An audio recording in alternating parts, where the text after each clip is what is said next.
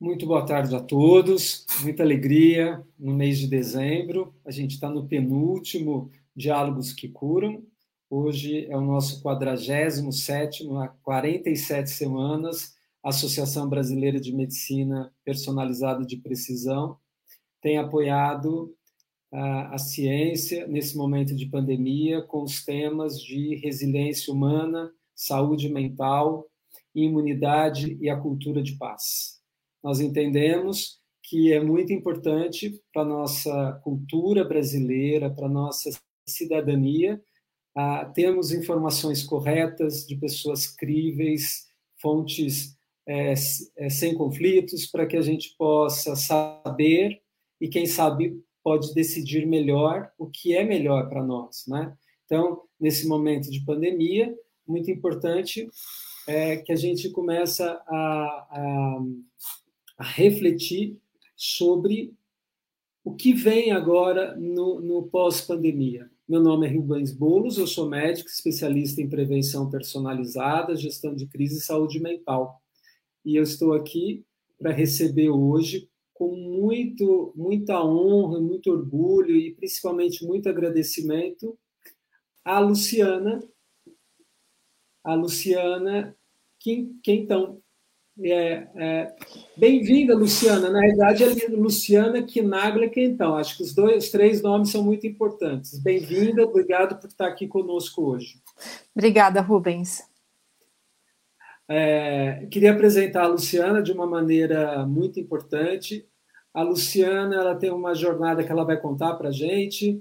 Ela é uma carioca que, aos 19 anos, ela resolveu uh, ter, ter algumas vivências. Ela é uma economista, é uma empreendedora social e nesse momento da pandemia ela é, mais do que ninguém tem trabalhado no combate à fome, na exclusão social. É uma é um tema na vida da Luciana e, é, e ela é a presidente executiva da ONG Banco de Alimentos, essa que a gente conhece muito bem e recentemente alçada as três grandes é, é, iniciativas da pandemia no Prêmio Empreendedor Social.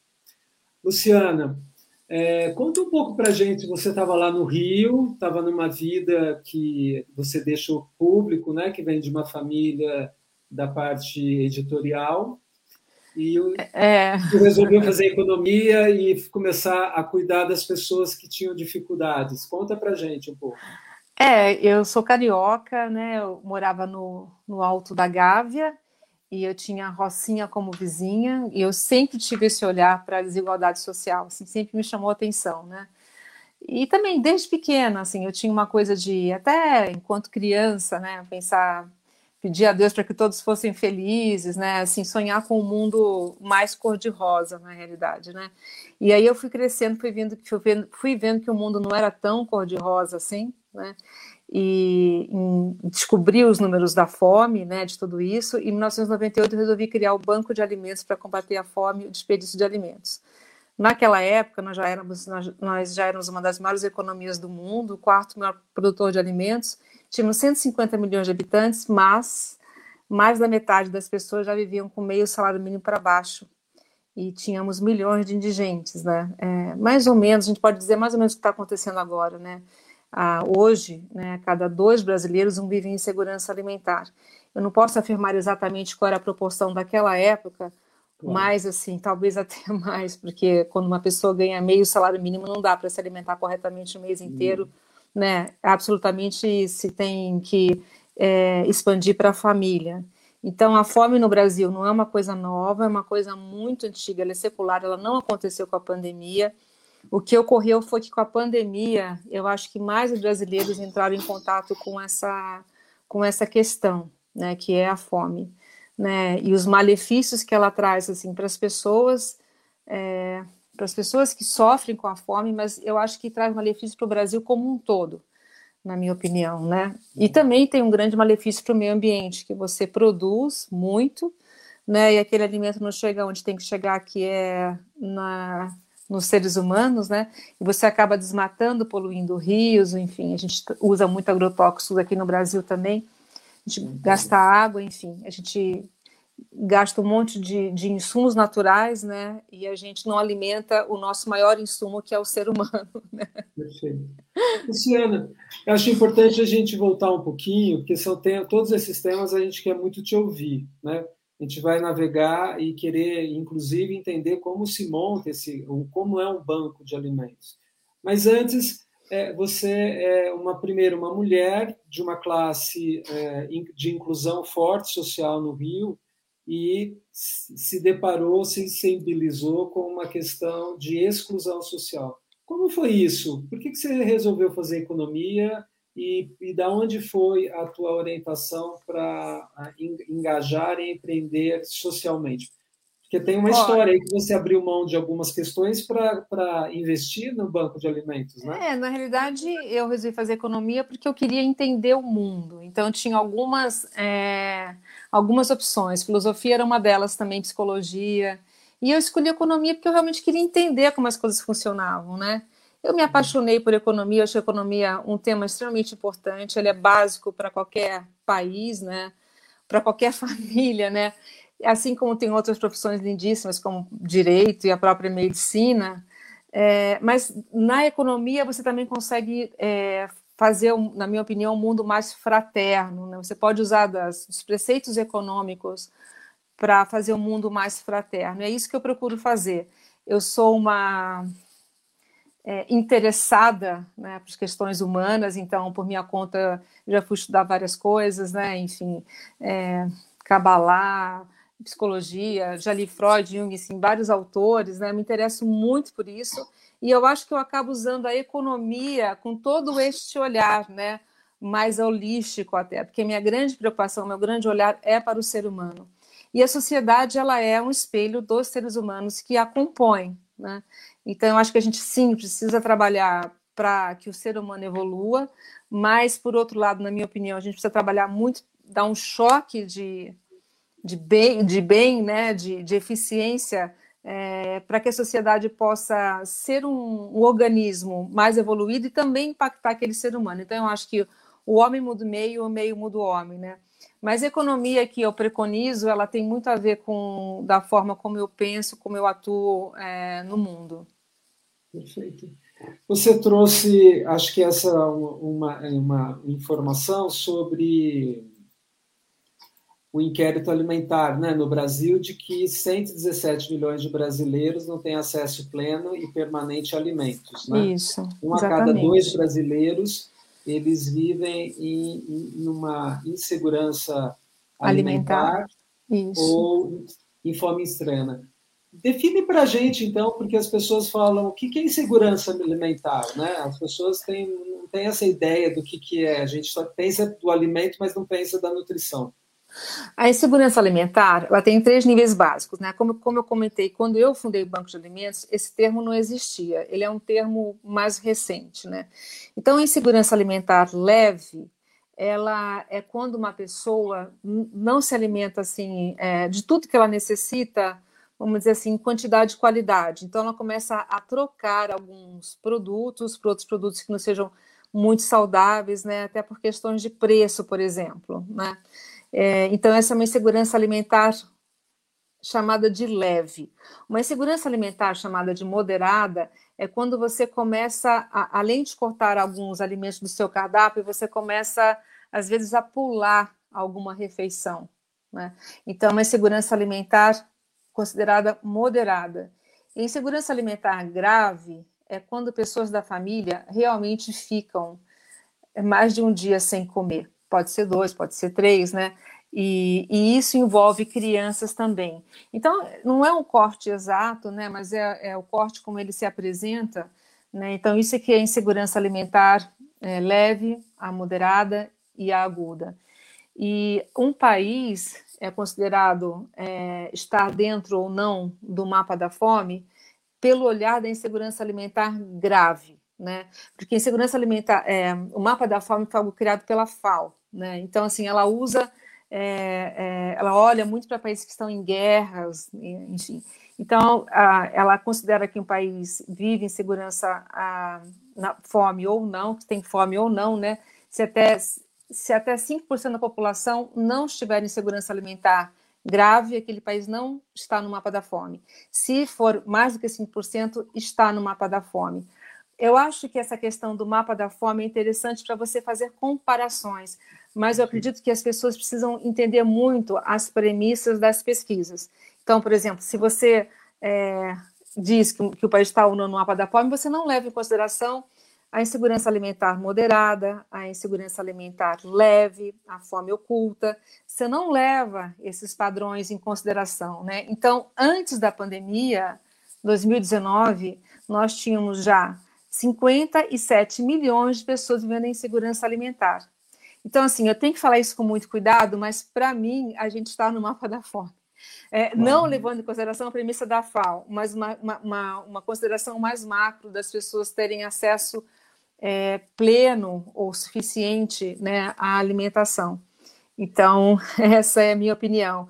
A gente, antes da pandemia, 2019, 57 milhões de pessoas vivendo em segurança alimentar.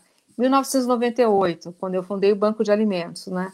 mais da metade dos brasileiros vivendo com meio salário mínimo para baixo, milhões de indigentes, pessoas que não têm renda nenhuma.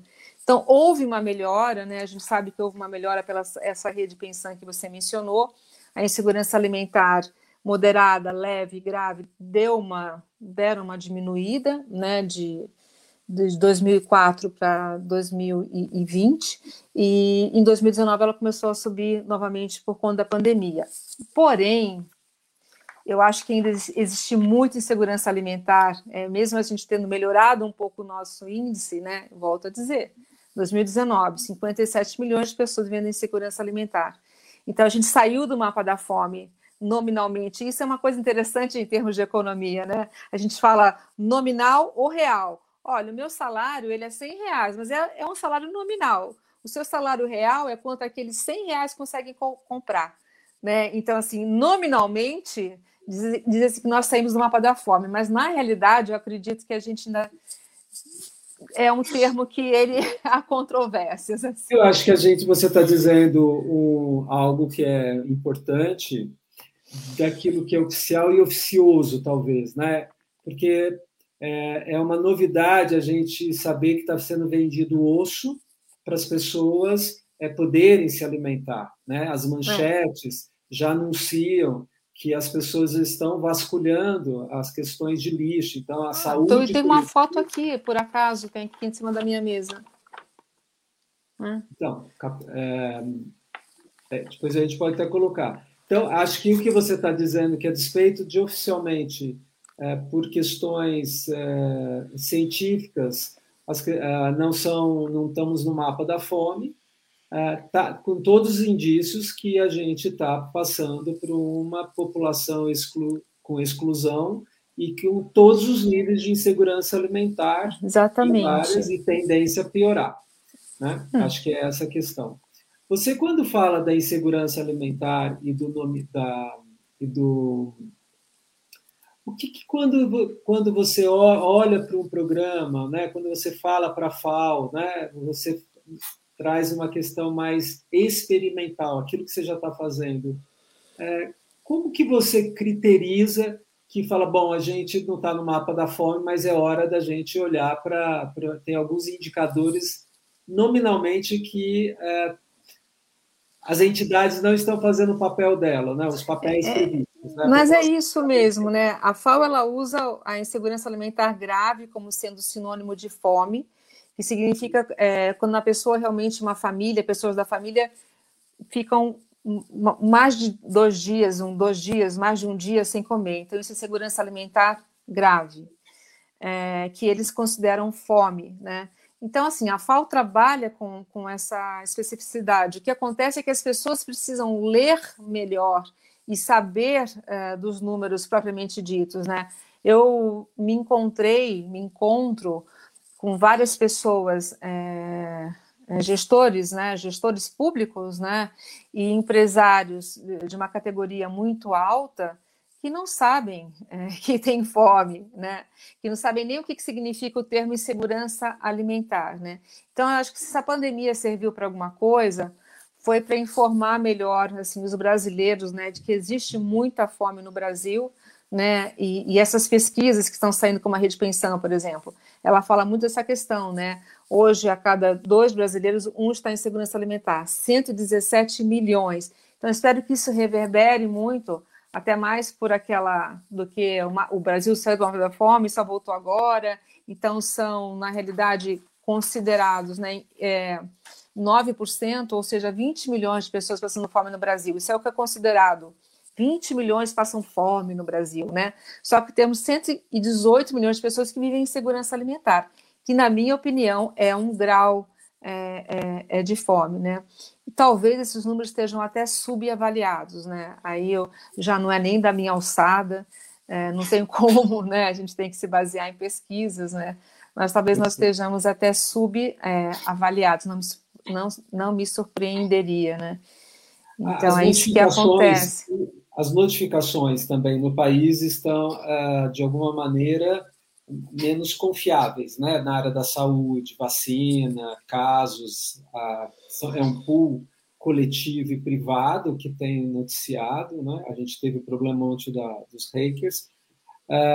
Luciana, então, para quem está chegando, vamos ver se eu peguei o, o, recado que você passou. Insegurança alimentar, ela é leve, moderada e grave, uhum. e varia daquilo que a pessoa come muito pouco ou deixa de comer uma alimentação por dias ou um dia inteiro. É. E isso, óbvio, e é o que a gente, a despeito da gente não estar tá no mapa da fome, a gente tem todos os indícios de jornalistas muito competentes que têm divulgado isso, da, da população em busca de lixos e buscas de refugos ósseos, né? essas questões que está no momento em que a gente está no Natal, se é. preparando é. para a ceia, é. e todo um grande paradoxo da, da nosso mundo econômico e da Sim. nossa sociedade. Sim. Então, como combater a fome? Eu acho que é o que você mais faz. Olha, eu acho que como é que a gente combate a fome? Mudando a forma de como nós estamos no mundo. É assim que se combate a fome, né? Mudando os paradigmas políticos, econômicos, sociais, educativos. É assim que se combate a fome. Se combate a fome gerando emprego. É assim que se combate a fome, né? É, se combate a fome cuidando das pessoas, mas não só de uma forma é, paternalista, né? Porque, por exemplo, o que eu faço eu dou comida, literalmente, eu dou comida para quem não tem o que comer, não tem o suficiente para comer, é, e eu acho isso é, fantástico, isso é importante. Mas quando saiu o Bolsa Família há 20 anos atrás, me perguntaram o que, que eu achava naquele momento, eu disse, eu acho excelente, porque é, é uma transferência de renda né, de um, país tão rico para aquelas pessoas que não têm o que comer. Mas, se nós não mudarmos a infraestrutura deste país, a gente vai estar enxugando gelo. E eu vivi para ver certo? Nós estamos enxugando gelo, porque é importante assistir, é, eu assisto, é extremamente importante assistir, mas que isso tenha um fim. A gente precisa trabalhar para que isso tenha um fim ou tenha, é, ou seja muito minimizado, né? Então, em épocas de crises, né? Vamos lá, vamos assistir, criar, é, enfim, tudo que você possa imaginar, até vale gás. É importante, é, eu sou a favor, sou mas assim a gente deveria socorrer desse tipo em momentos de conjunturas desfavoráveis, né? E que a gente tem uma infraestrutura que não se resolve. Então, o nosso problema ele é estrutural. Nosso problema não é, não é conjuntural, como deveria ser, né? De uma conjuntura específica. O nosso problema ele persiste, né? Então, olha como tudo está ligado, né? É, na política, né? Nós temos assim uma corrupção muito grande a gente deixa de entregar dinheiro né, para onde deveria estar é, tá, tá indo. Então, o Brasil é um dos países que menos entregam serviços públicos em relação aos impostos que são arrecadados. Né? Então, isso, por exemplo, é um, é, é um exemplo. Na economia, nós temos um déficit fiscal, que eu ouço falar desde a época que eu estava nos bancos da faculdade, e esse déficit fiscal ele nunca é resolvido. Né? Então, a gente teve que fazer a questão da Previdência aí é, suada, porque o Brasil não estava dando mais conta, e por que, que ele não pode também dar uma assistência maior, assim? Porque ele está quebrado, né? Então, assim, como tudo está interconectado, né? Aí na educação, é, 80% das nossas crianças estudam em escolas públicas, né? Então, é claro que o ensino tem que ser é, melhor dado, né? Enfim, e a gente tem que trabalhar não só com química, português, matemática, né? Mas ensinar o cidadão a ser cidadão, né? É, a gente nem recicla o nosso lixo, isso nem é ensinado nas escolas, né? Ele pode ser até ensinado em tese, mas muitas escolas não, não praticam dentro das suas próprias premises, né? Então, tudo isso faz parte, né? Para que a gente possa ter um mundo sem fome. A gente tem que mudar a forma como a gente está no mundo é, realmente. E isso é insustentável, isso não é, não é mais viável a gente é, consumir tanto, tão poucos consumirem tanto, né? Tantos excluídos. Você imagina se os excluídos, que deve acontecer, entrarem né, para esse mercado de consumo.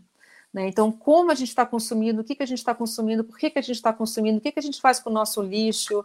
Gente, não é conversa para pôr dormir é inteligência. Tá? É, é, no Brasil, né, apenas 1,3% de todo o plástico que é reproduzido no Brasil é reciclado. Né? A, gente vai, a gente tem mais, a gente vai ter em 2050 mais plástico no mar do que peixe se nós não fizermos nada. Então, assim, é importantíssimo que cada um assuma o seu papel. O governo, as empresas. Tem muitas empresas que têm o um lucro maior do que o PIB de muitos países. Se o, se o mercado privado quisesse despoluir o, o oceano, ele despoluiria. Né? Existe condição, existe dinheiro para isso. Então, assim, gente, a gente tem que se perguntar, né? Individualmente, estou a serviço de quê? Então, assim, eu vou olhar para mim mesma e eu vou olhar para o coletivo, porque eu faço parte do coletivo. Né? Então, acho que essa questão da fome, ela passa é por aí. É, como é que nós estamos realmente trabalhando é, no mundo, cada um na sua área, que é onde cada um consegue atuar, né? E isso vai se juntar e a gente vai, enfim, bordar uma grande tapeçaria. Que imagem que a gente vai ter? Né? Eu acho que é, que é assim que se acaba com a fome. Você falou um monte de coisa que eu quero que a gente vai, volte a falar mais ainda. Mas você trouxe o enxugar o gelo, né? Eu acho que foi muito importante isso. É, que é, você trouxe de algum aspecto, é uma fala tua, das muitas fomes da própria fome, né? Sim, então, sim, muitas fomes, muitas fomes. Inclusive, é, é, é, interessante, é, Rubens, a gente pensar no que significa segurança alimentar. Segurança alimentar significa você ter o que comer em quantidade e qualidade todos os dias, sem abrir mão de outros serviços essenciais da sua existência moradia, transporte, medicina, né? Então, isso que é uma segurança alimentar. E é interessante também quando a gente fala de, de nutrição, né? E ter esse olhar, né? Nutrição. Nutrição é tudo que você coloca para dentro do seu sistema, né? Então, o alimento, mas a palavra, né? A qualidade de vida que você tem, o seu tudo isso é lazer, cultura, né? Tudo isso é nutrição. E o nosso país é o nono país mais desigual do mundo, né? E é um país riquíssimo. Então, o que, que acontece com a gente, né? Que a gente tem esses, esses índices de desempenho, né? Isso é que a gente tem que se perguntar. É, é, Luciana, quando você traz a questão da segurança alimentar e você trouxe essa do que nutrimos, né? Vamos expandir um pouquinho porque a gente está falando da fome e para a gente combater a fome, a, a insegurança alimentar, a aus, grave, a ausência, uh, de, a gente já está com, né, a gente pensar mais de 100 milhões de, de brasileiros numa situação de berlinda, uh, outras fomes, né, que você já trouxe a educação, a saúde, políticas públicas, mas nesse momento Uh, olhando para o banco de você trouxe a Bolsa Família 20 anos, né? Mas o, o próprio banco de alimentos tem 24, 25, né? 23, vai fazer 24. 23 é. vai fazer 24. Uhum. Então você pegou todas as fases de políticas públicas que você já falou, eu sou a favor, mas eu sou a favor do acerto mais governamental, de uma política mais diretiva e direcionada o que, que o Bolsa Família e os, os Bolsas Gás, o Bolsa, é, é, você observou ao longo desses anos, você acompanhando então na trajetória do teu, do, da tua ONG, junto com as, os, os governos que se passaram por essa implantação e algumas vezes sucateamento? Não, eu acho isso. Eu acho que o Bolsa Família foi extremamente importante. Ele é muito digno. Ele, eu sou defensora, mas é como eu digo, concomitantemente tem que vir essa infraestrutura. Então, aquela pessoa, aquela família que recebe o Bolsa Família tem que ter uma boa escola para que o seu filho tenha uma boa formação. Se esse, esse é o pulo do gato, né? Então ele vai ter uma boa formação, vai entrar no mercado de trabalho, ele vai ser autônomo, ele vai ser economicamente autônomo, né? Então a gente vê no Brasil gerações de famílias que é, estão empacadas, né? Principalmente no Nordeste. Por quê? Aí também é uma questão engraçado isso. A economia está muito, tá vindo muito hoje aqui nesse nesse encontro, né? É, investimento é igual poupança, né? Você só consegue investir o que você poupa. Como é que você vai poupar alguma coisa para comprar educação, saúde, enfim, se não sobra nada, se você precisa subsistir, né? Então a gente tem assim uma situação gravíssima no Nordeste hoje, você deve estar acompanhando, né? As pessoas realmente estão com muita fome lá é muita pobreza, assim, é, um, é pobreza extrema é, lá no Nordeste. Tem, tem aqui em São Paulo também, nos outros estados, mas lá, assim, é, é, em números proporcionais é maior, né? Porque, assim, é um, são estados menores, né? Então, assim, a proporção lá é, ela é bem maior, né? Então, a gente está vendo também é, relatos de pessoas comendo calango, né? Só que isso não é velho. Eu tenho fotos de 1980, pessoal do Nordeste comendo calango, caçando calango, né? Lá a gente tem seca no Nordeste, né? Então eu, fico, eu acho que a maior riqueza de um país é o seu meio ambiente, né? E são os seres humanos que estão dentro deste país. E assim a gente tem que ter, dar um foco muito grande para isso, para que a gente possa realmente criar riquezas de, outro, de outras maneiras, né? Então, é, criar mais riquezas e hoje é necessário que a gente crie riquezas também de outras maneiras, não destruindo, mas construindo, preservando, né? poupando, né? É, enfim. Hoje, é, se a gente, dentro da tua expertise, vivência, experiência, essa, é, tudo, o, o, volume que você movimenta, né? É, quais seriam as suas é, as suas diretrizes para a gente poder trabalhar neste momento para amenizar este, esta, esse número horroroso que a gente tem. A Diná oh. trouxe que, obrigada, Diná, deixa eu por aqui. A Diná é uma jornalista é, muito conhecida, obrigado pela participação. Estudo de pesquisadores Nossa. da Universidade oh. Livre em parceria da Universidade Federal de Minas Gerais e Brasília, aponta que em segurança, na realidade, 125 milhões. É, o que a gente estava falando, né? É, eu, disse assim, é eu, não me, eu não me surpreenderia se esse número tivesse subestimado, 117, ela está trazendo 125. Eu até pediria para depois ela disponibilizar esse estudo para você e você me encaminhar, por favor, para poder dividir com a minha equipe lá no Banco de Alimentos, por gentileza, se Perfeito. for possível. É... Se você pudesse, você já pode postar no próprio feed toda, toda a informação ou fonte. São muita gente depois vai colocar é, endereços de, de como a gente também pode contribuir. A BMPP entende, mas nós todos aqui, a, a Luciana trouxe essa coisa tão bonita, né? Como a gente pode nutrir o outro e é às vezes pela doação. Então a gente vai passar endereços também para quem quiser e tiver disposição de fazer. É, todo alimento. Bom, o que, que o banco de alimentos faz? O banco de alimentos ele é uma ponte, né, onde ele une é, o que sobra. Né, alimentos que teoricamente sobram são sobras de comercialização, produtos que não foram vendidos e perderam então o seu valor comercial. Só que eles estão perfeitos para o consumo. Então, nós pegamos esses alimentos e entregamos para entidades assistidas, né? É, e todo, tem toda uma história, né? Que não foi fácil, não foi assim, ó. Não, Vamos fazer, não? né? É, não, assim, ninguém queria me doar alimentos no começo, né? Como você vai do, pegar, vou te dar, o que você vai fazer com essa comida, não pode doar e tudo isso, né? Então, o banco de alimentos, na minha opinião, eles são extremamente importantes porque eles equilibram, eles são um um fator estruturante de um sistema que está em desequilíbrio, né? Então é muito melhor você doar esse alimento que seria jogado no lixo é, do que realmente jogar no lixo, né? Então eu trabalhei 21 anos dessa forma, pegando alimentos da onde sobra, entregando onde falta, né? Que é, é, é para as nossas 42 entidades assistidas, que por sua vez alimentam a mais de 23 pessoas diariamente, né? Mas na pandemia nós expandimos o nosso trabalho, né? Nós começamos a receber também cestas, né, em doação, que a sociedade se mobilizou é, de uma forma que eu nunca antes tinha visto acontecer. Nós recebemos muitas cestas de alimentos em doação e entregamos diretamente para algumas lideranças comunitárias, né?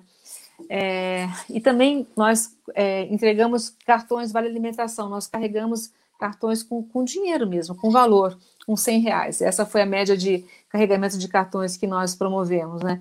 Então, só durante a pandemia, né, nós entregamos 6 milhões de quilos de comida, né, impactamos a quase 2 milhões de pessoas com alimentos doados, né, e que foi super necessário. Então, a gente sabe que a gente conseguiu impactar quase 2 milhões de pessoas, a gente não conseguiu resolver o problema dessas pessoas, porque as pessoas precisam se alimentar todos os dias, mas nós demos uma grande ajuda, né?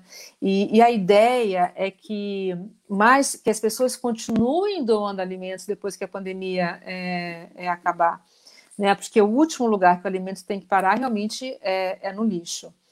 E aí eu queria trazer para vocês algumas coisas que eu que eu acho importante também, foi que só na pandemia aconteceu algo que eu já eu pedia há muito tempo para acontecer, que assim é eximir de responsabilidade civil criminal o doador de boa-fé de alimentos. Então, assim, eu doei alimentos a minha vida inteira, mas eu peguei para mim a responsabilidade do alimento doado, né? O que nunca me deu problema nenhum e, e dá para fazer. Então, quando a gente deixa alimentos numa entidade, ela tem um recibo, né? Ela diz que ela conta que ela recebeu XYZ e que está perfeito para o consumo, né? Fora que a gente também acompanha, ensina, enfim, é, tem um convênio com a Faculdade de Nutrição, a gente está sempre dentro das entidades assistidas também, todas sérias, documentadas, então nunca aconteceu problema nenhum. Mas o que, que acontece? As leis são muito importantes porque elas criam um ecossistema, né? Eu posso dar o exemplo do cinto de segurança. Ninguém usava cinto de segurança, né? É um exemplo simples, né? Mas todo mundo hoje praticamente usa cinto de segurança, né? Que é algo que o governo comunicou que era necessário e que eu pego como exemplo que deu certo, né? Porque tem tantos outros exemplos, né? Mas enfim, então a ordem do dia é doar, não incinerar mais alimentos que não foram vendidos, doar esses alimentos, né? É, vai, vai fazer um grande favor para o meio ambiente, né? E também para milhares, milhões de seres humanos que não se alimentam adequadamente. Então, bancos de alimentos são é, fatores estruturantes né, dessa relação de desperdício e esbanjamento, por um lado, né, e consumo desenfreado e consumo de recursos naturais, né, enfim, ele é um ele é um equilibrador, assim, ele pode ser um equilibrador, um bom equilibrador, né, para mitigar esses impactos negativos, né? Mas o que resolve mesmo a fome é aquilo que a gente falou antes, né? Ó, acho que vou só voltar para ver se eu, eu também, só para fazer lição de casa, porque a, a, a Luciana está trazendo um tema de que existe uma legislação, tanto para remédio, medicamento, quanto para alimentos, sobre data de vencimento. Então, hoje a gente vai ao supermercado e vê lá próximo ao vencimento, e em grande escala, às vezes, tem redes que vão desperdiçar, é o tema que a gente vai daqui a pouquinho debater. E a, a, o banco de alimentos ela recebe a doação de empresas ou entidades jurídicas ou físicas. Vou buscar. Vai buscar, é isso. Então, vou buscar. Deixe claro eu, recebo, mas eu vou buscar, né? Olha só, eu vou buscar. A ainda é faço é um favor, é, para aquela empresa, né, que teria custos em, em descartar esse alimento. Eu vou lá e eu e eu pego. Então, a gente está trazendo, já sensibilizando para nós mesmos a questão do que nutrimos, né? a nutrição no sentido da, das relações humanas, que ela daqui a pouco vai falar da inteligência social. Né? Então, e ela contou que quando ela começou a passar o chapéu, né, no sentido de pedir a doação de não sei quantos convites, não me lembro, de 200. Mais de 400 convites. Mais é. de 400 convites Quantos retornaram inicialmente? Cinco desejando boa sorte. Cinco desejando boa sorte. Então, tem uma questão também nossa, dentro das muitas fomes, que é o altruísmo social, que a gente tem pouca cultura ainda de, das doações, ou da, e, nesse caso, é o combate ao desperdício, e a, a diminuir o impacto ambiental no sentido de lixo, incineração e transformar. A, o remédio é a mesma coisa, né? a gente tem um prazo de validade mais estendido em alguns momentos, e a, e a, e a Luciana trouxe para a gente que tem uma questão que, às vezes, eu também tenho que atestar que, como está próximo do vencimento, é salubre, né? não, não vai causar uma questão de, é, sanidade, sanitária. Então, é isso que ah, você está já há 23 anos, então, fazendo esse grande projeto logístico exaustivo, mas que impacta no resultado de combater a fome pelo desperdício. Né? Então, um terço dos alimentos do, produzidos no mundo vai para o lixo. No Brasil, são 17 milhões de toneladas de alimentos desperdiçados a cada ano. Uhum. Tanto desperdício? Por que, que existe essa rede de desperdício aqui?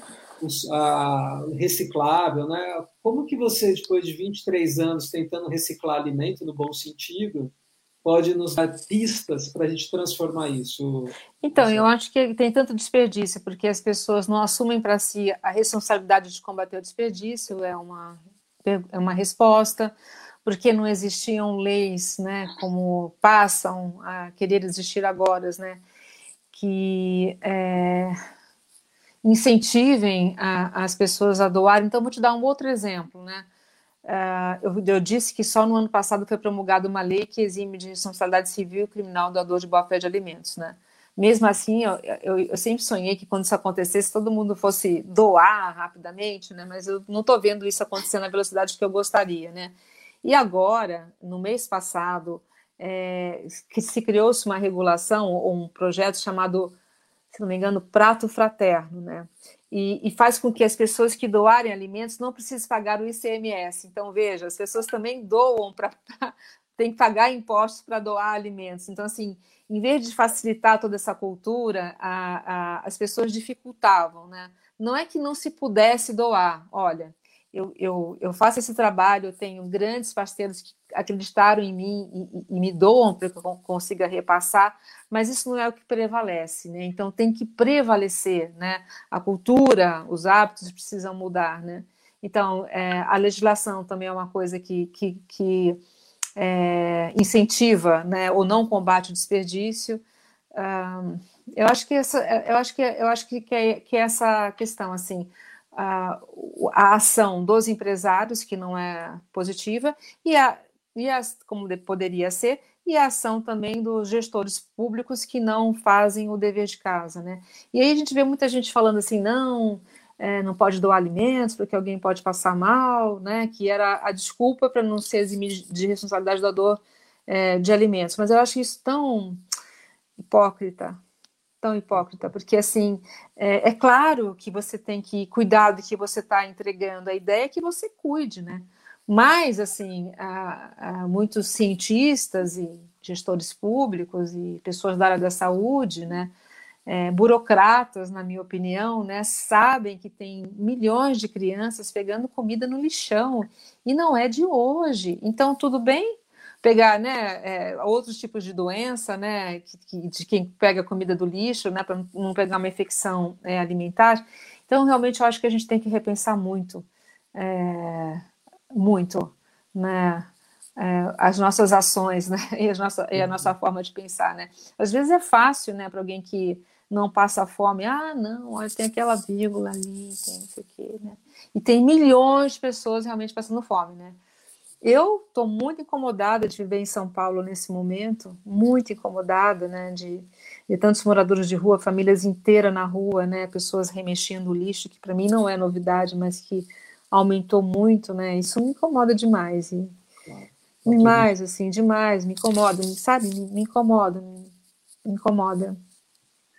Você está trazendo uma questão que eu vou puxar um pouco para a saúde mental e um pouco para a ciência.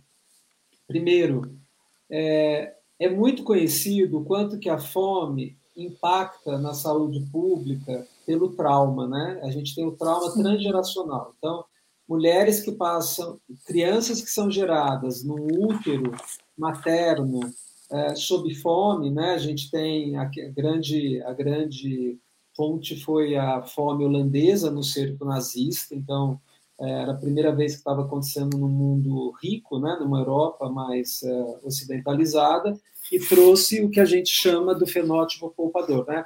É, é, a origem das doenças, hoje, a gente sabe que são traumas anteriores à própria nossa geração.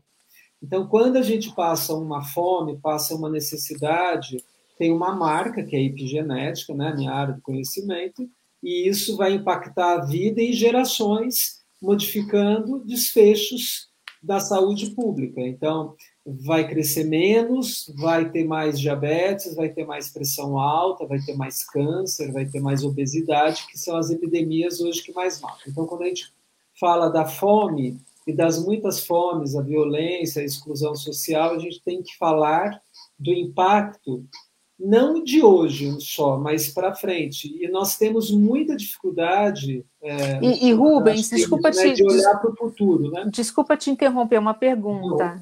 E na epigenética, assim, na experiência que você tem, é, é, é, nós, os seres humanos, as, as gerações carregam por quanto tempo ou por quantas gerações esses traumas? Tem algum estudo em relação a isso?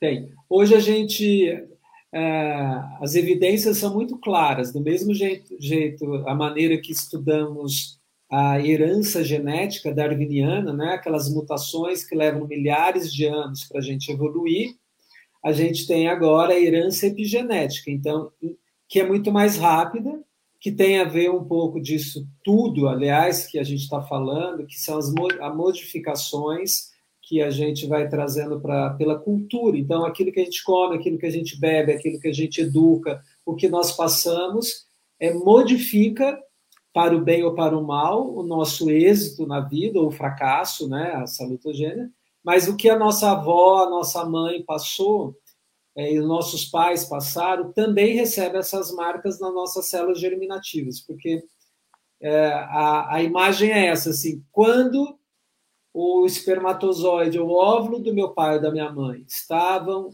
na, na, na, na, na barriga da minha, da, da, na gestação da minha mãe, na barriga da minha avó, e ela passou por um grande trauma, é, eu vou falar que isso é a grande praga, né? Eu acho que é, a marca epigenética pode surgir. Então, doenças que a gente não vê como herança genética, hoje a gente já fala que é uma herança epigenética, então, obesidade, a gente já tem tipos, depressão, eh, as questões de transtorno do estresse traumático, é o mais conhecido, que tudo isso vem de situações de grandes fomes eh, da nossa vida, que é o Holocausto e a Segunda Guerra, porque tudo isso tem. Mas fome sempre existiu. E sobre a fome exatamente, porque a, a, a fome holandesa foi em 1942. Uhum. A fome mais registrada foi numa região da Suécia, no final do século, então, 19, 1890, e para o registro de um, de um pastor. Então, teve sete anos de vacas magras, sete anos de vacas gordas. O que, que era isso? É, sete anos de inverno muito forte, com poucos alimentos, e sete anos com, com inverno, com verão melhores e mais alimentos. Uhum. E ele descreveu né, a saúde pública na Suécia é mais, é, mais bem descrita do que a própria inglesa, que foi a primeira que, inclusive, trouxe essa questão. Ele foi falando: as pessoas estão ficando abatidas aqui, não estão comendo, né, estão emagrecendo. É. E isso modificou no futuro de que a gente sabe que homens às vezes podem levar o sexo masculino pode ter maior longevidade e as mulheres podem ter outros impactos. Então, a fome impacta longevidade, é, desfecho de sociedades, e hoje a gente acha que é da civilização. Por isso, é. quando a sociedade de pediatria e ginecologia entende que devemos proteger a grávida e os primeiros 3 mil dias de uma criança, e o que a gente está assistindo é exatamente isso que você falou, a gente vê crianças famintas, né? Sim, sim. Mas você, você diria que eh, pode chegar até a sétima geração, essa questão da epigenética? A gente ou... entende, entendi. A, a gente coloca se aquela marca, então, no, no, quando a gente olha aquela marca epigenética, né? A epigenética não é uma modificação do gene, é uma marca bioquímica, então ela é reversível.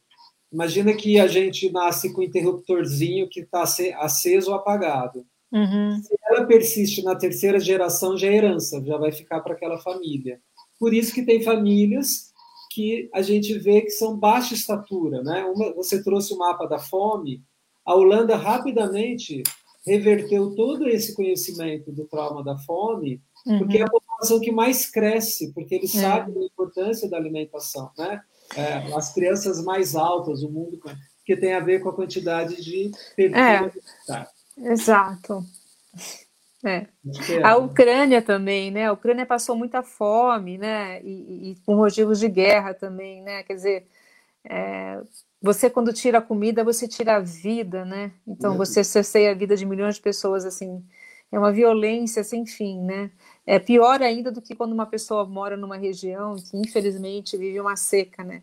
Quando outras pessoas vão lá e roubam a sua comida, e deixam você passar fome, né, por uma questão de poder, né, de, enfim, político ou econômico. É, é, por isso que eu falo, é, é, sabe? Eu acho que a gente tem que. É, tudo é uma questão de despertar de consciência, assim, não tem. É, mas eu quero voltar exatamente para o que você trouxe, né, no sentido da saúde mental, de que os estudos mostram que quem doa, quem trabalha com altruísmo social, e aí a já pergunta para você sobre a inteligência social, é, sobre a generosidade, né, a, a, cordialidade, são os estudos em neurociência, principalmente, elas são pessoas mais felizes, mais pacificadoras e mais saudáveis. Né? Então, doa, a doação é algo que está também no nosso gene, mas a gente faz pouco. Então, eu queria muito trazer isso que você, há 24 anos, está é, tá lutando, todos nós, né?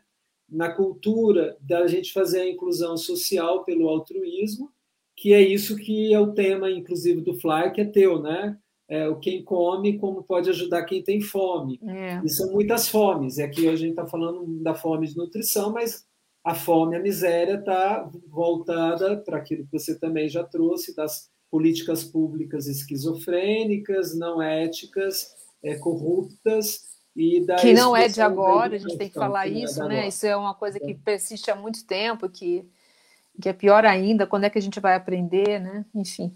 E como você trouxe do desperdício, é uma segunda pergunta, né? As pessoas entendem, você está tentando combater também o desperdício, né? Você está fazendo dois combates, da fome e do desperdício. É, exatamente, porque assim, de um lado, né, eu via tanta fome, você mesmo trouxe, né, um terço de tudo que é produzido no mundo vai parar no lixo, você trouxe o, o, índice brasileiro, né? O índice mundial é 1,3 bilhão de quilos de comida jogados no lixo anualmente, né? E a gente sabe que no ano a pegada do, do, do, do homem no planeta, a, é, a gente já em agosto a gente já não consegue repor naquele mesmo ano tudo que a gente já tirou. Então realmente é, é insustentável, né? Então você vê, a gente está chegando aí em 2030, as ODS não foram é, implementadas, né? Então tudo isso realmente é para ontem, né? E eu fico com muita esperança que a, que a educação mude também, que as, as escolas, ao meu ver, podem ser assim, um, um, podem fazer uma revolução se elas começarem a ensinar para os seus alunos a serem cidadãos responsáveis, sem, sem dogmas, não é isso, é mesmo na ação, sabe? Olha, para você ter eletricidade na sua casa, acontece aquilo, né? Ó, o seu lixo, acontece aquilo lá. É, olha, sabe como é que a Câmara dos Vereadores funciona? Assim. É, enfim, você sabe que você pode cobrar lá a pessoa que está lá em Brasília? O Brasília é muito longe, mas a sua cidade, né? Imagina, somos 25 mil municípios. Você imagina se todos os municípios, municípios resolvessem os seus próprios problemas? O Brasil não teria problema. Quer dizer, entre aspas, né? Mas é assim, eu sei que é uma alegoria, mas é um raciocínio que faz, faz sentido, né? Todo mundo realmente cuidar e, e saber por que, que tem que cuidar, não se acomodar, é, fazer a sua parte, né? E, e, é isso que eu chamo de inteligência social. Você estava me perguntando, né? Antes da pandemia, em 2019, né? Eu, eu 2018, é, assim, realmente muito incomodada, né? Com, eu sou carioca, comentei com vocês, eu assino o Globo até hoje por uma questão emotiva, né? Minha cidade, eu acho um, é, um jornal surreal, né? Porque tem aquelas maravilhas do Rio de Janeiro e por outro lado a gente vê aqueles absurdos, né? Então, gente, eu me cansei de ver criança morrendo de bala perdida no Rio de Janeiro. É claro, tem tem tem tem é, atrocidades assim acontecendo nesse momento em algum lugar. Mas aquilo foi o impulso final, assim, eu não aguento mais. A criança é, é, brincando na escola, né, e ser atingida por uma bala perdida, porque está perto de uma comunidade, ou, sei lá, na sua casa mesmo, dormindo, né? Teve o caso daquela criança que, que aquela mãe grávida, né, que perdeu um bebê que. E assim, eu falo, gente, mas a gente tem tudo, a gente tem um país maravilhoso, a gente tem dinheiro, a gente tem. O que, que falta? Falta inteligência social. E aí eu escrevi um livro é, falando, né, inteligência social, a perspectiva de um mundo sem fomes. E eu me apresento, né, eu falo que eu combato a, a, a, as fomes, como eu sempre disse, há muito tempo, são várias fomes, vários desperdícios também, né, principalmente de dinheiro público, de vida, de tempo, né? E que, e que eu não me conformava com essa situação. E aí eu resolvi falar assim: bom, como é que eu vou escrever um livro para falar que a maior inteligência é fazer o bem? É encontrar o equilíbrio, é trazer saúde, né? O organismo social é exatamente como o organismo humano, né? Ele é composto de células, né? Se elas estão equilibradas, ela tem um organismo vivo saudável. Se elas não estão, elas vão, vão trazer algum tipo de doença.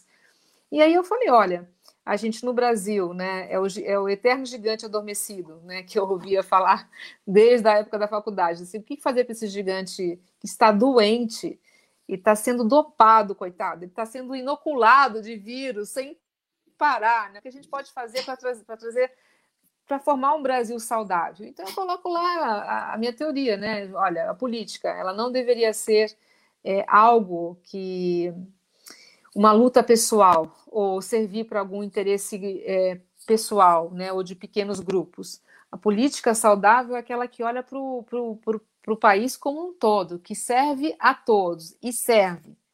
É a questão fundamental, né? A economia. A economia é aquela que não pratica, é, é, tenta não concentrar renda, né? O Brasil é um dos países, como eu falei, é o nono país mais desigual do mundo, né? É, pouquíssimas pessoas é, é, é, em, relação, em relação às outras, tem, tem possibilidades né, de educação, de saúde, a grande maioria não tem, né? Ou, ou enfim, a educação, o que, que a gente está ensinando as crianças, né? De fato, né? A gente está mantendo esse status quo, né? Cadê os nossos direitos humanos, né? Enfim, e aí eu trago essa série de, de reflexões é, e digo como o futuro deveria ser, né? De uma forma assim, pelo menos conceitual, e no último capítulo, como não poderia deixar de ser, eu fiz um recorte sobre a fome no Brasil.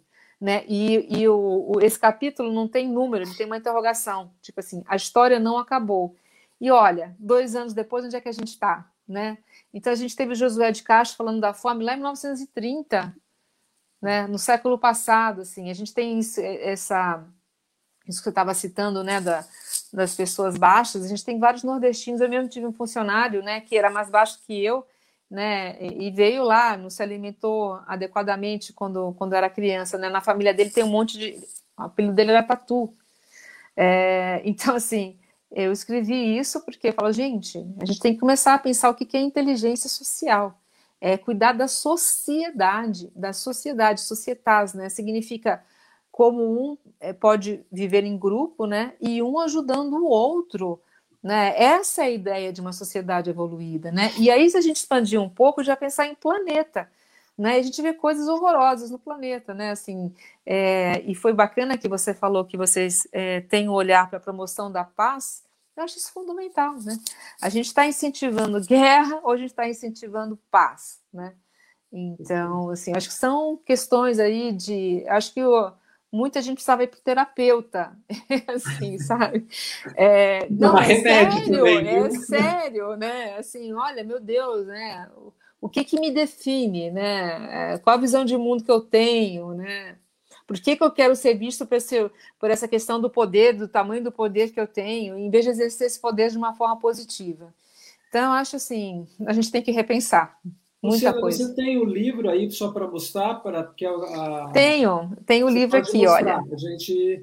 é, é, na realidade, o livro ele é uma, um, a minha digital, né?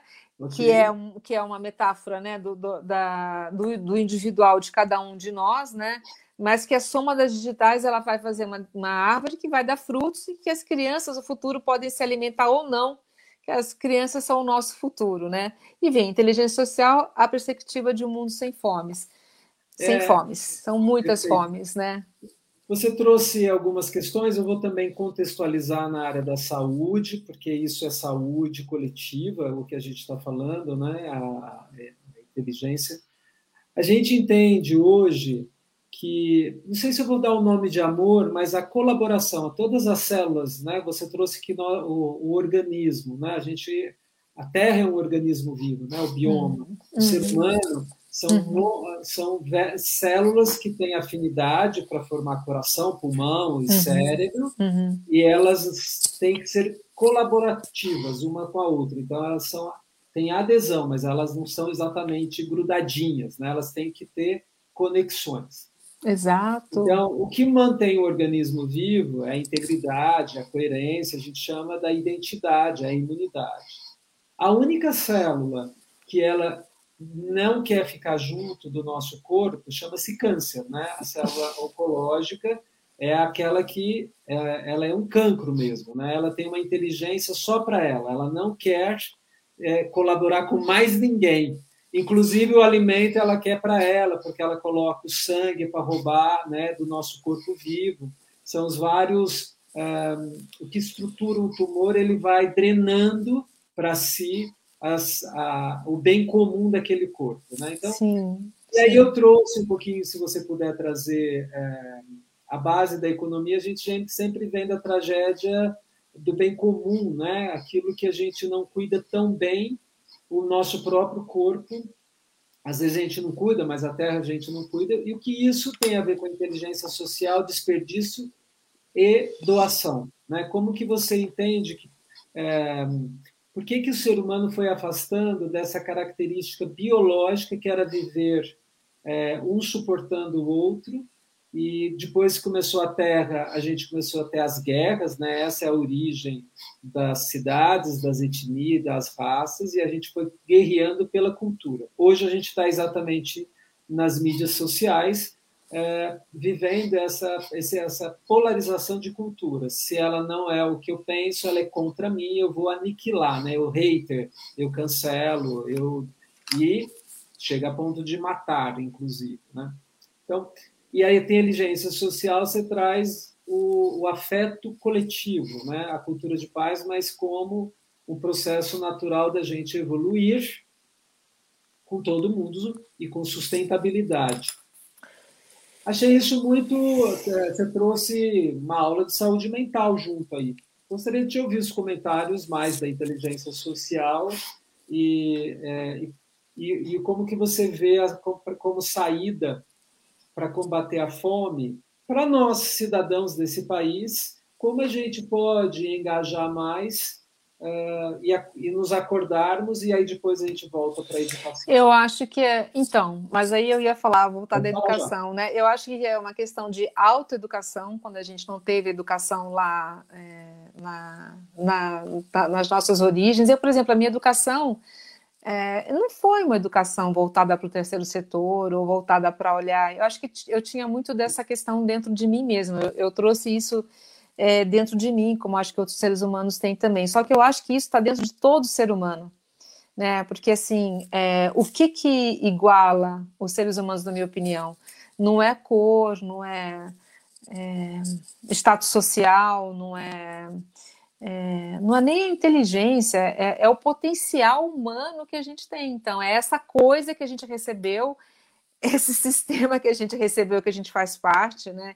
Que a gente muitas vezes consegue entender muita coisa, né, como cientistas, então você deu uma aula aqui de epigenia e, e outra, epigenética, desculpa, e outras, enfim, é, outros conceitos também, né, e isso é muito importante porque ninguém consegue abarcar tudo, por isso que eu falo, cada um na sua área, faça o melhor possível que a gente vai se encontrar, ó, a gente vai fazer aquela conexão ali, né? E o que, que a gente vai abordar? Qual é a figura que a gente vai abordar, né? Com os nossos talentos, as nossas habilidades, né?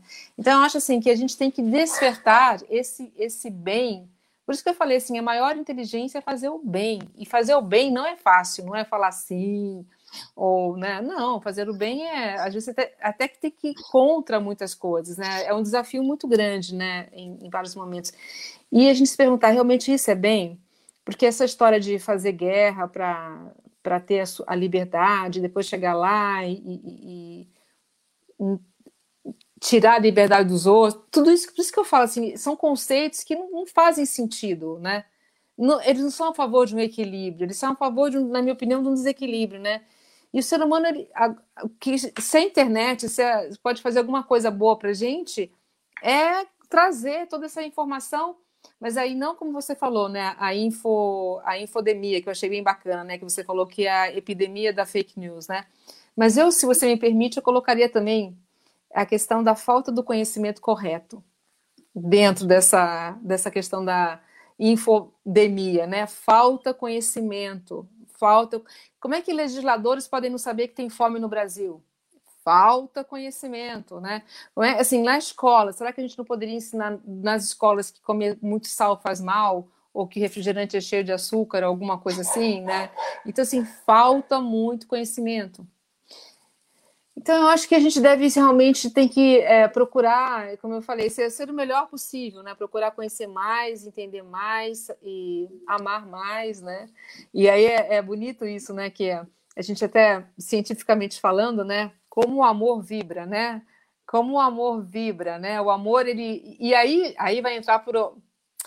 Ai, por termos que eu adoro, por exemplo, como o nosso coração é, conversa com o nosso cérebro, né? Então, por exemplo, assim, o nosso coração, se a gente meditar aqui, ele muda o teu nível basal, né? Daqui a pouco muda a forma como você está no mundo, porque você está aqui, ó. Isso está dentro da gente. Então, eu acho que a gente deveria aprender a ser ser humano. Se a gente soubesse quão maravilhoso é ser ser humano, né? É, que ninguém quisesse achar que pode ir lá e tirar a vida do outro porque se acha melhor. Opa, acho que ela desligou sem querer. Ela saiu, vou recuperar, ela deve entrar. a gente está falando sobre a inteligência social e a Luciana está trazendo para a gente que a inteligência social nada mais é, no sentido simples que ela definiu, uma expansão da relação humana, né? as relações afetivas pelo cuidado. Desculpa, eu apertei um botãozinho errado aqui. Então, por isso que eu falo que é, que é um despertar mesmo, né? E assim, isso não é ser boba ou é ser esotérica, não, isso é a realidade como ela é, né? Então, a gente tem um organismo vivo que é a sociedade. Como é que a gente pode deixar esse organismo saudável, maduro, com as conexões fortes, né? É, e assim, por exemplo, você falou de câncer, né? Eu acho que a política. Ah, desculpa. A corrupção é um câncer, por exemplo. Eu coloco assim, o desperdício do dinheiro público é uma coisa gravíssima, né? É, esses privilégios, né? Assim, salários realmente assim, é, a gente tem que a pessoa até precisa de dinheiro para comprar um terno, para enquanto tem milhões de pessoas que estão vivendo muito mal, eu acho isso errado. Eu acho que, que é, o exemplo tinha que vir de cima, o cuidado tinha que vir de cima. De novo, não é de uma forma paternalista apenas, de uma forma realista, né? É uma, de uma forma com o ideal, ideal positivo, sem radicalismo, sem nada. Simplesmente é, é assim. É assim que funciona, né? Assim que é, que é o bom, que é o, que é o correto. Você está trazendo de uma maneira muito afetiva, importantíssima e empática a questão do combate à fome, no sentido das muitas fomes ainda, né? da educação, da inclusão. E é, a polaridade e a paz, né? uma pacificação entre os povos é minimamente a gente ter o básico para viver. Eu sempre falo que felicidade é uma coisa difícil, mas estar em paz é a, é a meta para a saúde. A gente tem que estar em paz. Né? A justiça o direito trabalha para a pacificação das pessoas e uma pessoa com fome não tem paz. Porque a polaridade da paz é a violência. A fome está ligada com a origem de muita violência para você? Sim, totalmente. A fome é uma violência. A fome é uma violência. É... Nós, temos, nós temos muitos alimentos que você joga fora em vez de você alimentar pessoas. Eu fico pensando assim, se eu fosse uma pessoa que estivesse numa comunidade, né, e visse tudo aquilo na televisão, toda aquela, né, olha, felicidade é ter o cartão de crédito tal, olha que a o próprio, né, não estou falando mal do iFood, por favor, se alguém estiver me ouvindo, assim, né, fome, iFood, gente, desculpa, isso não é para todos, né, então são é, distorções é, da sociedade, na minha opinião, né, e, e assim, eu sei que muita gente não, não faz por mal, mas existe muita falta de altruísmo, existe muita falta de, de conexão, existe muita negligência, né? E, e, por exemplo, você vê assim, que vou dar um exemplo, assim, tem redes, é, redes gigantes de alimentação, por exemplo, que faturam é, bilhões né, de, de lucros, mas pagam salários muito baixos. Então, esse é o tipo de coisa que é, é, é uma violência e, e assim, é, ela faz com que a fome continue. Porque ela, né? Então, assim, por que, que a gente não pode é, estar melhor no mundo de uma forma mais ética, mais, mais justa, né? E que isso vai voltar para você mesmo no final, né? Enquanto empresário, enquanto mora, é, cidadão de uma sociedade, isso volta para a gente mesmo. Assim, quem é que gosta de andar com medo de ser assaltado ali na, na esquina, né? De viver dentro de níveis de violência tão, tão altos, né? Quem gosta? Eu não gosto, eu, eu realmente não gosto, né? E isso é fruto de tanta violência, de falta de exemplo, de má utilização dos recursos públicos, né? De uma educação é, não tão boa quanto deveria ser, né? E é isso. A gente vai, em vez de se conectar, a gente vai se desconectando, vai, vai brigando entre si. No Brasil, é, morre mais pessoas do que países que estão em guerra, por armas de fogo, por exemplo, né? Então, isso quer dizer alguma coisa sobre nós mesmos, não quer? Assim, essa questão da fome, assim, a gente tem um dos do celeiro do mundo, tem tanta fome aqui dentro, não, não quer dizer alguma coisa sobre nós mesmos? Não, não quer dizer. Né? Para mim quer dizer, né? Você é, vê assim, eu tenho um filho de 18 anos, né? Vou falar no ar aqui, olha que coisa, né? É, agora com a pandemia, todo mundo pede comida em casa. Às vezes vem os amigos em casa, todo mundo. Você não sabe o sacrifício, gente. Vamos reciclar, vamos separar aqui o papel do plástico, etc. Não tem essa, essa cultura. Isso deveria vir das escolas, de casa, mas das escolas também, né? Porque assim. É... Eu sei que a primeira educação vem de casa, mas as escolas são muito importantes porque elas trabalham ali o coletivo, a sociabilidade, o conhecimento, né? Às vezes os pais não conseguem passar tudo que, que deveriam estar passando para os filhos, né? E as escolas elas são primordiais para fazer esse trabalho. Então, para mim, as escolas deveriam todas adotar uma causa social, todas, tá? deveriam adotar uma causa social. Todos deveriam reciclar o seu próprio lixo, fazer uma composteira. Todos deveriam falar o que é ser humano, falar de espiritualidade, pelo menos fazer um pouco de meditação que muda toda a fisiologia, né? Desde cedo a criança aprender, ó, respira, olha para si, né? Entra o teu, encontra o seu eixo, a sua salutabilidade. Então, assim, são coisas que educação financeira, universidade nas escolas, né? Política, né? Então, assim, a gente precisa repensar, repensar.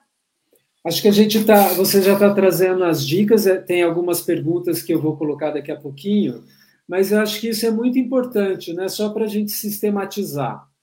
Então, você está trazendo já é, é, saídas para a gente combater as muitas fomes do Brasil, mas a, a, mais peremptória agora, a fome da falta da insegurança alimentar.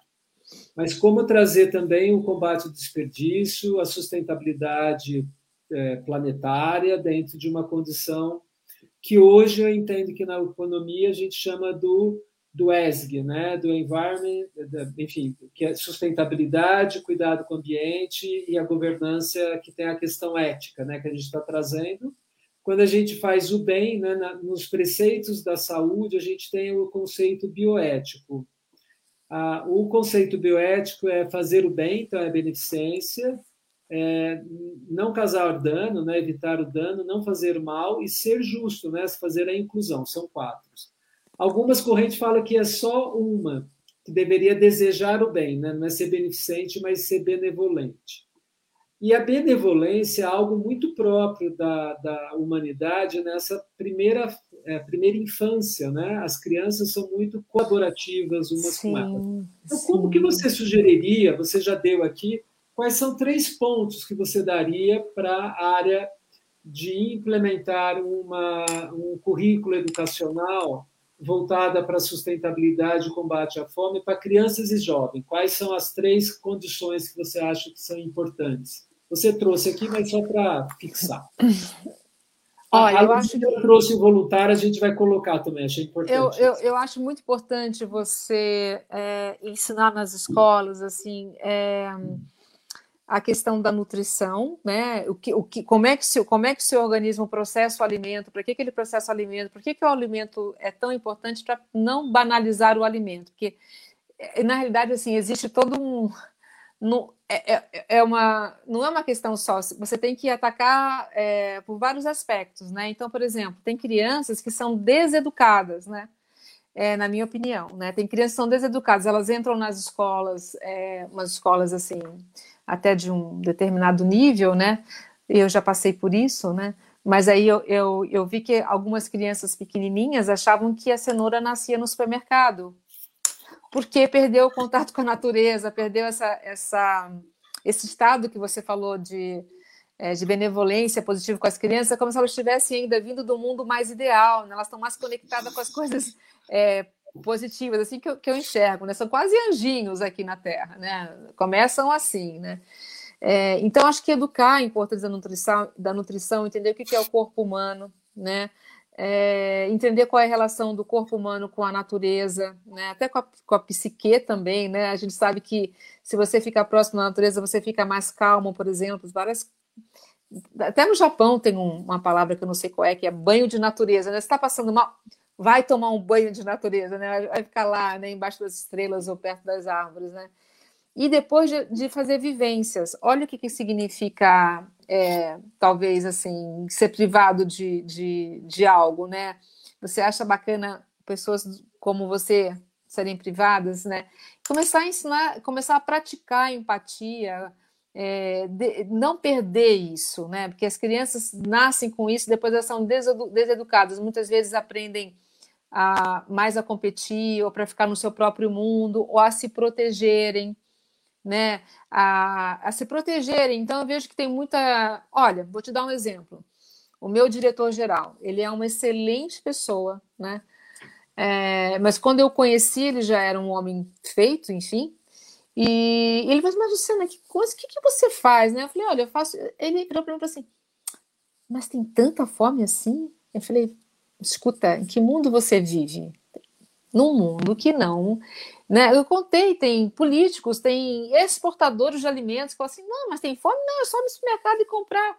Né? Então, assim, é muita falta de informação e é muita pouca formação. Né?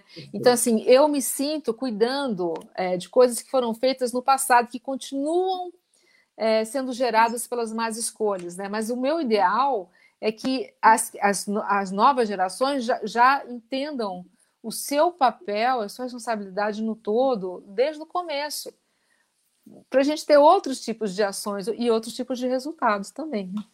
Então, eu acho que. Acho que você está trazendo e tem bastante sugestões, acho que vale a pena a gente ampliar. Só vou para as informações rápidas. Na próxima semana é o último do nosso ciclo. É, e a gente convidou uma pessoa que trabalha com a medicina integrativa complementar, é uma aromaterapeuta, é uma farmacêutica, ela está fazendo pesquisa, e, e, e, a Idinha vai conversar para a gente, para a gente fechar esse ciclo tão importante da BMPP e nessa comunidade colaborativa que a gente está fazendo. Então, a primeira dica da, da, do currículo educacional a gente já teve várias lives, né? A gente já teve pessoas, diretoras que estão fazendo inclusão étnica e racial nas escolas. É, mas é muito importante tudo que a, a, a Luciana está trazendo para a gente é, sobre os primeiros anos, né? O jardim da infância, a roda de conversa, né? Aquelas via, aquelas, aquela plantar a hortinha, cozinhar junto esse reino que a gente vai perdendo. Né? Então, uma das dicas que eu sempre trouxe, é, Luciana, era por que, que não tem roda de conversa mais quando você é adolescente, né? Porque o adolescente precisa trocar. Ótimo, ótimo. Hoje, e, ótimo. E, e, a hora que chega no approach, todos meio desajeitados ainda para se encontrar, né? O, ainda mais esse, esse ciclo. A, a segunda questão é quem precisa de certificado, por favor, faz um print na tela agora e encaminha. Eu vou postar e vou passar os links. A Luciana vai passar depois para a gente o link do banco de alimentos para doação. A BMPP selecionou alguns links de vários estados, para quem quiser ou puder, ou trazer já essa cultura da empatia coletiva, da inteligência social, da medicina colaborativa, né, do altruísmo social, da ética inclusiva, a gente pode ter vários nomes, para a gente transformar a tragédia do bem comum da Terra em um lugar de paraíso da Terra, que a gente está ficando cada vez mais distante do que a Terra, né, da, da do bioma é, climático, da exaustão da Terra e o, tudo isso pela mente humana, que a Luciana já trouxe bem claro. Os nossos é, gestores às vezes não sabem e não conhecem. Então, não são só fake news, já tivemos também uma live disso, mas é a má informação e a desinformação. Tudo uhum. isso acaba, a gente precisa se uhum. informar. Por isso que é tão importante a educação, né? Porque os, os pensamentos realmente se concretizam, né? Então, vamos pensar certo. Alô? Saber certo para pensar certo. Perfeito. Só para a gente ir fechando um pouquinho, tem muita coisa. Ludmila, Ludmila mora nos Estados Unidos, é, é, bem-vinda, prazer revê-la. E ela falou, quando você estava dizendo, que no, nos Estados Unidos, Canadá e outros países, o trabalho voluntário é, faz parte do currículo, inclusive para in, é, ingresso de faculdades. Né? Muitos brasileiros que conseguem vagas, que são os excluídos aqui e que conseguem é, pleitear bolsas, eles têm essa formação do trabalho voluntário. Algumas escolas eu sei que têm começado a olhar o em volta esse é, é, bairro. A escola mora onde e quem tem e quem e quem é os nossos vizinhos. Então trabalhando um pouco da inclusão. E ela trouxe que, inclusive para primeiro emprego, uma boa lembrança. Acho que o trabalho voluntário a gente, as empresas às vezes fazem, mas é um pouco parecido, viu, Ludmila? É o trabalho voluntário aqui no Brasil, não sei se aí é desse jeito. A pessoa tem que fazer um. Além do, da jornada do trabalho, a empresa não entra é, é, saudando horas, né? ela tem que complementar. A Gilmara disse que vai ler teu livro e a Sueli faz a pergunta que eu acho que a gente tem que. Obrigado de novo de revê-la aqui, Sueli. É uma jornalista também, muito competente. Como estimular a sociedade a fazer o bem? Dentro do modelo econômico que se pauta no individualismo, competitividade, meritocracia, definição então do neoliberalismo, agora em vigor. Né? Acho que a grande pergunta é como viver uma democracia, porque a gente só está vivendo o neoliberalismo. Para você. Para mim, olha, eu acho o seguinte, eu acho assim, está tudo conectado, né? Então, assim, a, a, nossa política, os políticos acabam influenciando na economia, o que, na minha opinião, é uma questão muito é, muito ruim, né? É, então, e, por exemplo, o, o Brasil tem um monte de questões assim complicadas para a economia. Nós somos um país caro para produzir, nós somos um país cheio de impostos, né? É, nós somos um país que está deficitário hoje, nós somos um país corrupto, nós, somos, nós temos assim uma série de questões que fazem com que, com que a economia, ela, ela que freia um pouco essa economia, é, o potencial que essa economia poderia, poderia realmente exercer, né? E por outro lado, tem realmente os seres humanos, né? Eu vou, eu vou sugerir aqui um filme para vocês olharem que chama um documentário Netflix Internal Job. Internal Job, vejam que aí vocês vão entender como pessoas que têm o poder no conhecimento usam o seu poder para um proveito próprio, de uma forma negativa, para um sistema muito maior. Então, a gente deveria realmente não deixar que isso acontecesse. Né? E, e o governo, ele poderia, se ele quisesse, ele poderia barrar esse tipo de coisa. Então, é, é por isso que eu acho que é, não vou desistir, assim, acho que a gente tem que ter governo de qualquer jeito, porque você consegue criar um hospital, você consegue é, asfaltar a estrada até o seu sítio, até a sua casa? É por isso que a gente paga imposto. Né? Porque tem que ter uma, uma inteligência que, que, que cria o nosso ecossistema, onde a gente vai transitar, enfim, as leis importantes. Né? Então, é muito importante que cada vez mais a gente tenha gestores públicos é, afinados com as nossas necessidades e capazes de exercer o seu papel. Né? E pessoas dentro, dentro, dentro de empresas também. Então, o Rubens citou o ESG, é muito importante, ele veio muito para combater o greenwash, que é quando as pessoas falam que é verde, mas não é verde. né? elas fazem, elas mentem, né? Então eu acho que a, a ética e a eficiência é, é, que vai garantir realmente democracias de, de sucesso. É, eu acho que tudo acaba aí no ser humano, entende? Porque assim, para mim esses são os pilares invisíveis da sociedade. É a ética, a moral e o conhecimento, né? O que você vê a política, a economia, ótimo, mas ela é reflexo, né, do que está antes, né? Que seria células tronco talvez ou ou, ou, ou alguma coisa assim para fazer uma analogia com, com o corpo humano, né? É o nosso, enfim, é quem nós somos, né? Então, assim, a, a democracia ela tem que existir de fato e não só de nome, né? Então, por exemplo, eu acho que não adianta, é muito importante votar. Se não há votação, não há democracia. Mas não basta só votar. Porque muitas vezes o político lá não está fazendo aquilo que você espera que ele faça. A gente nem sabe o lado de cá. Então a gente tem que ter muito conhecimento, a gente tem que se organizar para entre classes, eu acho. Né? Por que, que os médicos não se unem, né? Uma sugestão para erradicar a fome no Brasil, ou fazem uma campanha para isso, ou, ou os advogados para tirar a gente da cadeia que está presa, assim, é, já venceu lá, a pena ainda está lá, enfim, né? Por que, que a gente não a nossa expertise para fazer realmente uma democracia ser mais forte? Acho que depende da gente também. É, é tudo isso ao mesmo tempo, gente. Olha, é muito importante tudo isso. O José Augusto trouxe a cultura da reciclagem, que você já trouxe anteriormente, do plástico. A gente não tem né, a coleta, poucos lugares ainda da coleta seletiva. Acho que é uma, uma das questões da, do que a, a, Luciana já trouxe. As próprias escolas, às vezes, não têm o lixo coletivo. Né? As escolas públicas são as maiores, mas são as menos uh, engajadas, talvez, ainda nessas questões da sustentabilidade planetária. Né? Então, obrigado, José Augusto Rocha.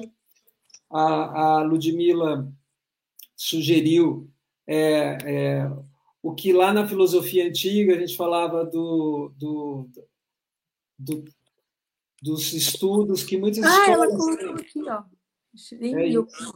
É isso. Ah que é a gente poder, mas a, a, gente, a filosofia surgiu dos movimentos também paripatéticos, né? A gente caminhava conversando na natureza, né? E hoje a gente sabe que é, modifica a mente, modifica isso que a Luciana trouxe desse desse já a gente sabe dos hormônios que o coração tem que liga com a, o rim e o cérebro e a gente pode falar isso de uma maneira mais é, mais elegante cientificamente, sem achar que a gente está indo para um holismo, um esoterismo. Esse é o papel também da medicina personalizada, da gente mostrar que tem muito campo da ciência para um, e graças à neurociência a gente entendendo melhor os nossos cérebros, né? Na verdade, a nossa mente, a conexão cérebro, corpo e natureza e meio ambiente, isso que é saúde mental. Como eu interajo comigo, como o mundo me chega, como o meu mundo me chega e como eu me relaciono com isso, isso que é saúde mental. Saúde mental não é saúde encefálica, cerebral, né? É onde está o